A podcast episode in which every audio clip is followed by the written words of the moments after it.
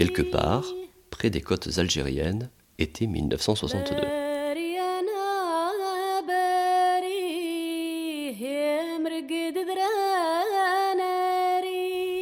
Grouille-toi, dépêche-toi. Abdelkader attrape sa femme en la tirant par le bras. Ses deux fils s'accrochent comme ils peuvent à la djellaba de leur mère. Ils galopent en retrait et tous deux ont le visage fermé. Il faut faire vite. N'importe qui pourrait les repérer. Comme ce vieux en face en train de chiquer et de cracher ses tripes. Ou encore cette bande de mioches qui joue à la guerre au coin de la rue. Ça peut être n'importe qui. Pourquoi pas cette femme qui porte un voile et qui marche devant eux? Surtout ne pas croiser les regards des gens qui passent. Ils pourraient voir dans leurs yeux qui ils sont. Faut juste faire semblant, comme les autres, faire semblant qu'on est heureux dans les rues de cette ville blanche, partager cette fausse joie qui se répand comme la lèpre. Elle est même un cancer qui ronge les âmes. Chacun a peur d'être balancé à son tour, reconnu, montré du doigt, désigné comme harki ou traître. Alors, le drapeau est de sortie, les youyous s'exercent en cris variés, pendant que les Européens restent planqués chez eux, ou se sont déjà barrés pour la plupart. Abdelkader sent bien que les choses s'accélèrent. Depuis quelque temps déjà, la menace est permanente. La tension monte, les nerfs sont à bloc, les regards acérés et méfiants. C'est par ces mots que commence le premier chapitre du livre d'Emmanuel Sabatier, Je ne vous oublie pas, édité par les éditions Le Cherche Midi. Un livre violent mais courageux, un livre qui raconte une histoire cruelle mais bien réelle. Cette histoire, c'est celle d'Abdelkader et de sa famille, des Harkis qui fuient ou qui tentent de fuir l'Algérie du FLN. Une Algérie indépendante, peut-être, une Algérie libre, peut-être, mais surtout une Algérie devenue l'enfer des pieds noirs et des harkis. On pille, on assassine, on viole ceux qui n'ont pas fait le bon choix, ceux qui se sont compromis. C'est cette Algérie-là et ces harkis-là, humiliés et exécutés, qu'Emmanuel Sabatier fait vivre ou revivre dans son roman sinistrement exaltant Je ne vous oublie pas.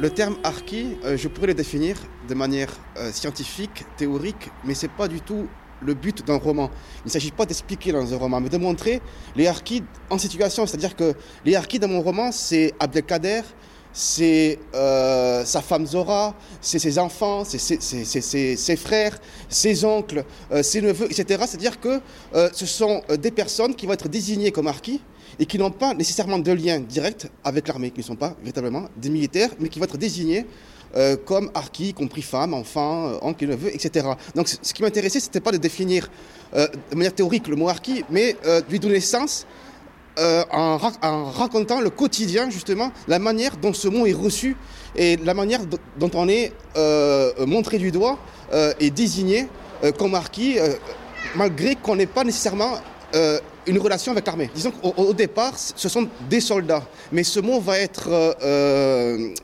va être étendu, euh, va, va, être galvaudé et, quelque part va servir à désigner ceux qu'on va considérer en Algérie à ce moment-là, après 62, comme des traîtres ou des lâches, des gens qui sont moins que des hommes.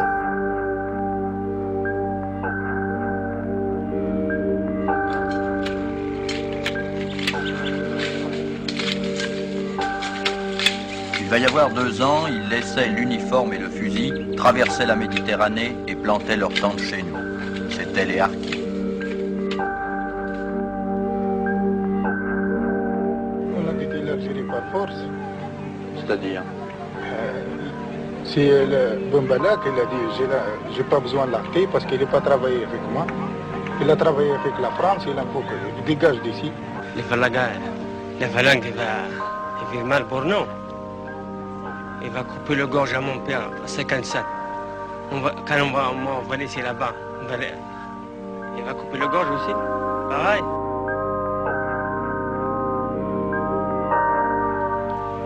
Considérés comme traîtres en Algérie, ils ont fui avec femmes et enfants à la recherche d'une carte d'identité.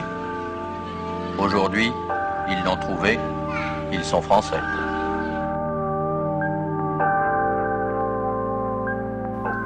Alors on a souvent, euh, en France en tout cas, eu l'occasion de parler de la façon dont les harkis en France ont été euh, traités. Cette façon a été euh, bien évidemment catastrophique. On pourra en reparler un petit peu si vous voulez tout à l'heure. Mais votre, votre sujet, le sujet du livre, c'est pas celui-là. Ce sont les harkis qui sont restés là-bas et la façon dont ils ont été traités. Ce qui m'intéressait dans ce roman, c'était de donner la parole justement à ceux qui sont restés en Algérie, à ceux dont on n'a jamais entendu parce qu'ils sont morts tout simplement en Algérie. Et moi, ce qui m'intéressait, c'est que par le roman, on a cette capacité que ne, peut pas faire l'historien ou le sociologue de donner la parole à ces gens qui ne sont jamais arrivés euh, en France et qui sont restés euh, en Algérie. Et cette période à laquelle je me suis intéressé, euh, elle se passe après la guerre, quelques jours pendant cet été très particulier, très peu abordé par les historiens, non pas qu'ils ne veulent pas le traiter, mais parce qu'ils n'ont pas accès aux archives, ils n'ont pas, accès au terrain en Algérie, etc., pour pouvoir, par exemple, découvrir à tel endroit un charnier, un, camp de prisonniers qui aurait été ici. ils n'ont pas accès à ces archives, donc le travail historique n'est pas fait. Maintenant, le roman, justement, apporte un autre regard et qui vient différent, mais qui vient compléter euh, ce travail d'historien qui devra un jour ou l'autre euh, être véritablement fait.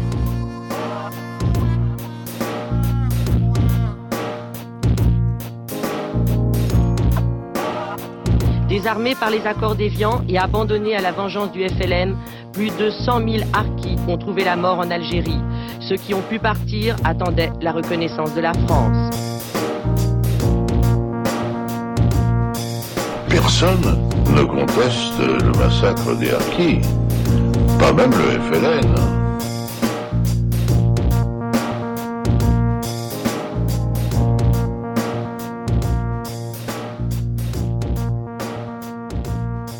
Alors votre roman c'est aussi un roman sur la violence, sur la barbarie dont sont capables les humains. Est-ce que les violences euh, que vous décrivez dans ce livre et qui, qui émaillent hein, tout le livre, est-ce qu'elles sont euh, réelles? Est-ce euh, est que les actes qui ont été commis sont ceux-là?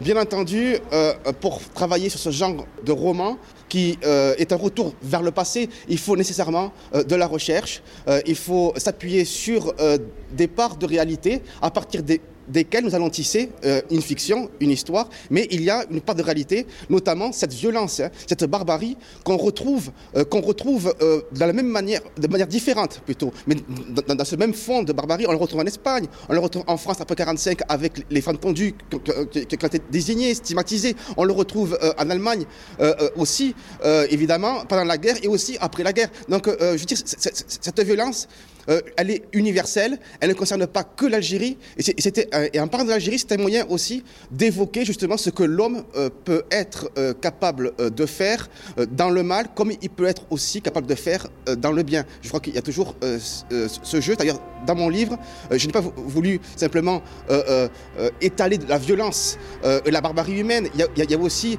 de la tendresse et, de l'amour qui existe entre les membres de cette famille de Harki, dont je raconte l'histoire dans les derniers jours de, euh, la.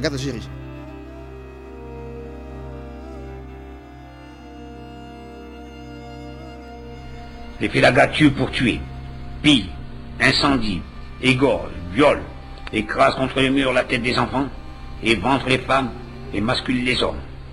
Il n'y a pas de supplice imaginable, par le cerveau le plus déréglé, le plus sadiquement porté vers la cruauté, qui ne soit couramment pratiqué par les rebelles.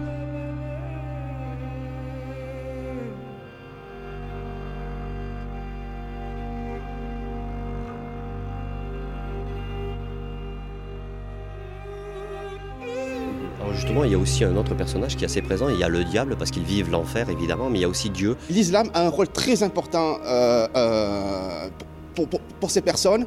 Euh, Dieu est aussi une relation d'amour qui existe dans mon livre et qui est quelque part toujours présent. Et parce que dans mon livre, malgré cette violence, il y a toujours cette lueur d'espoir. il y a toujours des des, chemins d'espoir qui, nous font, euh, mieux supporter euh, cette réalité.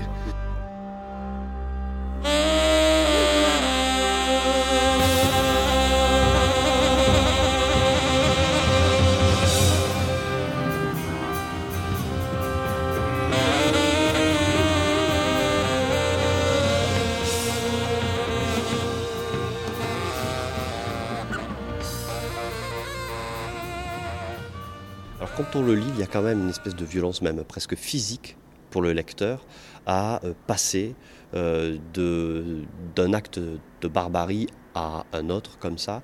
Comment analysez-vous cette, cette, sensation que l'on peut avoir quand on lit des livres comme le vôtre? Alors euh, c'est une écriture qui montre et euh, c'est une écriture qui invite à se projeter dans cette réalité. Mon style permet de plonger euh, directement en Algérie. C'est un regard vu de l'intérieur. c'est aussi le, propre du roman que, d'inviter à la subjectivité, à la vue de l'intérieur et, de, s'écarter de, l'aspect scientifique, objectif, avec du recul. Ici, on est en plein l'événement. On plonge euh, euh, avec, on, est au milieu des événements avec euh, les personnages de ce livre, ce, qui donne parfois une, impression particulière pour le lecteur, mais c'est c'est le jeu de mon style. Hein. Le style, c'est moi, on dit. Mais on, ne triche pas le style. Le, style d'un écrivain, c'est sa personnalité, mais malgré tout, cette violence, ce n'est pas une violence gratuite dans ce sens où euh, ce serait la violence pour la violence. La violence est au service d'une esthétique, d'un style, d'une manière d'écrire. Elle est aussi euh, euh, au service d'autres émotions, comme je disais, suspense, angoisse, etc. Elle est aussi, et l'amour qui est très important, elle est aussi au service d'une mémoire blessée. Parce que indirectement, ce livre, sans rentrer dans le carcan militant, militantisme, euh, sans rentrer dans cette, volonté de défendre une cause, euh, indirectement, ce livre euh, rappelle au lecteur une mémoire blessée, alors celle des harkis, mais qui est aussi notre mémoire, parce que l'histoire des harkis est aussi l'histoire des Français.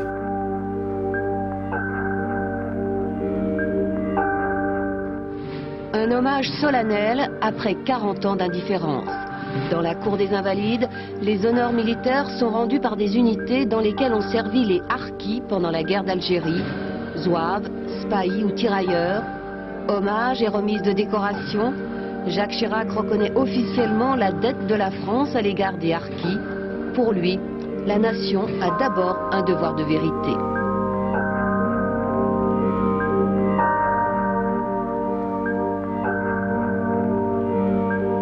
Massacres commis en 1962, frappant les militaires comme les civils, les femmes comme les enfants, laisseront pour toujours l'empreinte irréparable de la barbarie. Ils doivent être reconnus.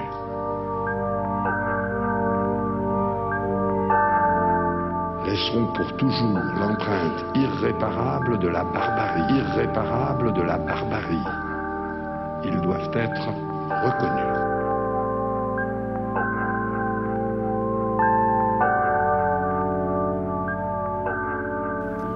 cette histoire, c'est celle des Français, c'est celle aussi des Algériens qui se sont libérés euh, eux-mêmes et du FLN.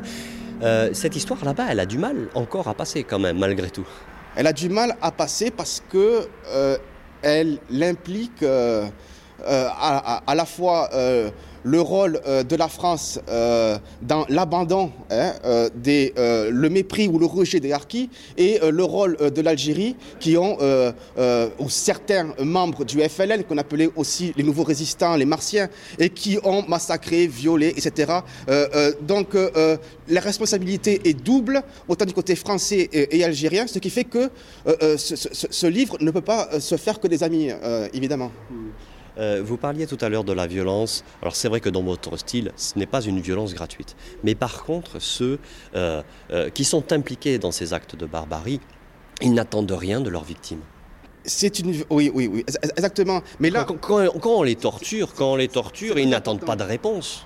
la, violence fait partie de la guerre. Mais je crois qu'on rentre dans la barbarie à partir du moment où euh, la violence n'a plus de sens, où on va torturer euh, pour torturer, où on va euh, s'en prendre aux femmes et aux enfants. Là, je pense qu'on a franchi un pas vers les violences extrêmes qui est tout simplement l'acte de barbarie.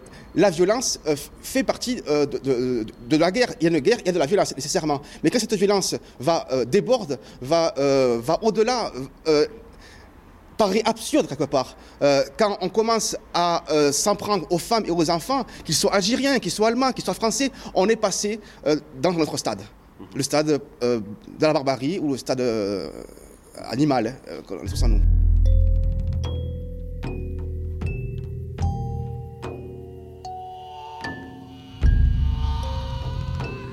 Après avoir désarmé mes harkis dans, ce drame que je vivais, Je suis allé désarmer une autre arca.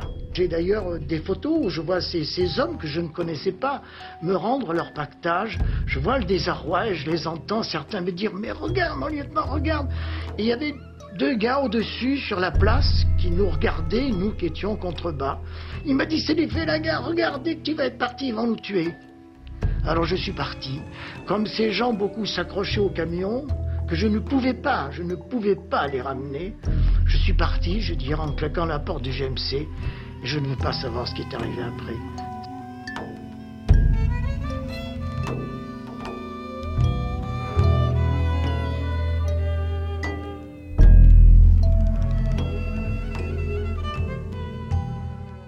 Je sais que ce n'est pas une question très politiquement correcte. Est-ce qu'il y a aussi une culture de la mort et une culture de la violence? Il y a, euh, oui, il y a une culture euh, euh, de la violence, c'est-à-dire que la manière de franchir le pas vers la barbarie prend des formes différentes selon qu'on soit en Allemagne, qu'on soit en Espagne, qu'on soit en Algérie. Donc il y a une, manière de procéder aussi à des exactions, à, une violence qui est particulière aussi à une culture. et par exemple, en Algérie, on, sait très bien que la mutilation, par exemple, fait partie de ces exactions. Euh, la mise en scène aussi des cadavres et de la mort euh, va faire partie aussi euh, d'un jeu sadique qui relève malgré tout d'une culture, du mauvais côté d'une culture, parce que la culture, algérienne est, splendide. Ils ont ses poètes, mais c'est une partie de nous aussi, nous avons une partie de la culture qui fait que par moment, nous sommes plus des hommes, mais nous devenons des monstres. Et, euh, et, et, cette réalité euh, n'est pas spécifique à l'Algérie, elle est spécifique à tout le monde.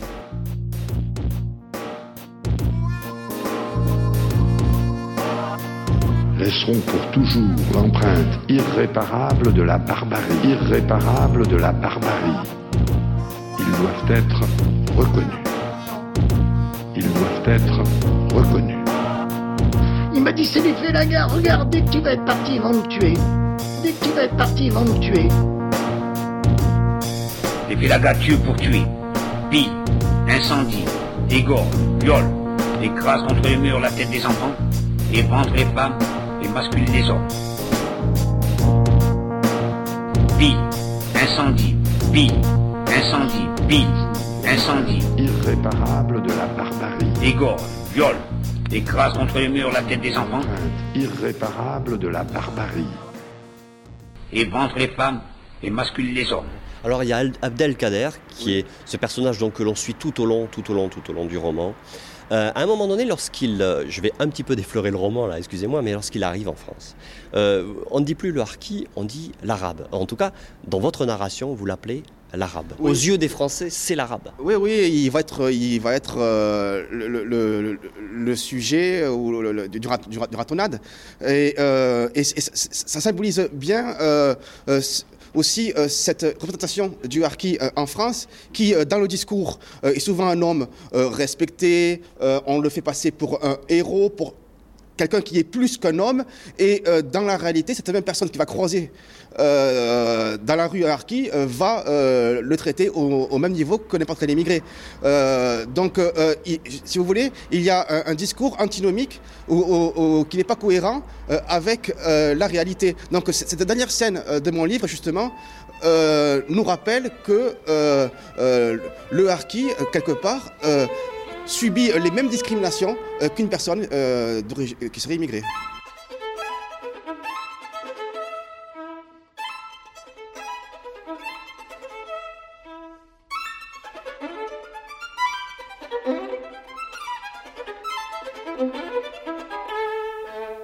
Voilà, cet entretien s'achève. Je vous rappelle le titre du livre d'Emmanuel Sabatier, Je ne vous oublie pas euh, édité aux éditions Le Cherche Midi. Merci beaucoup donc à Emmanuel Sabatier ainsi qu'à Sabine Mille des éditions Le Cherche Midi.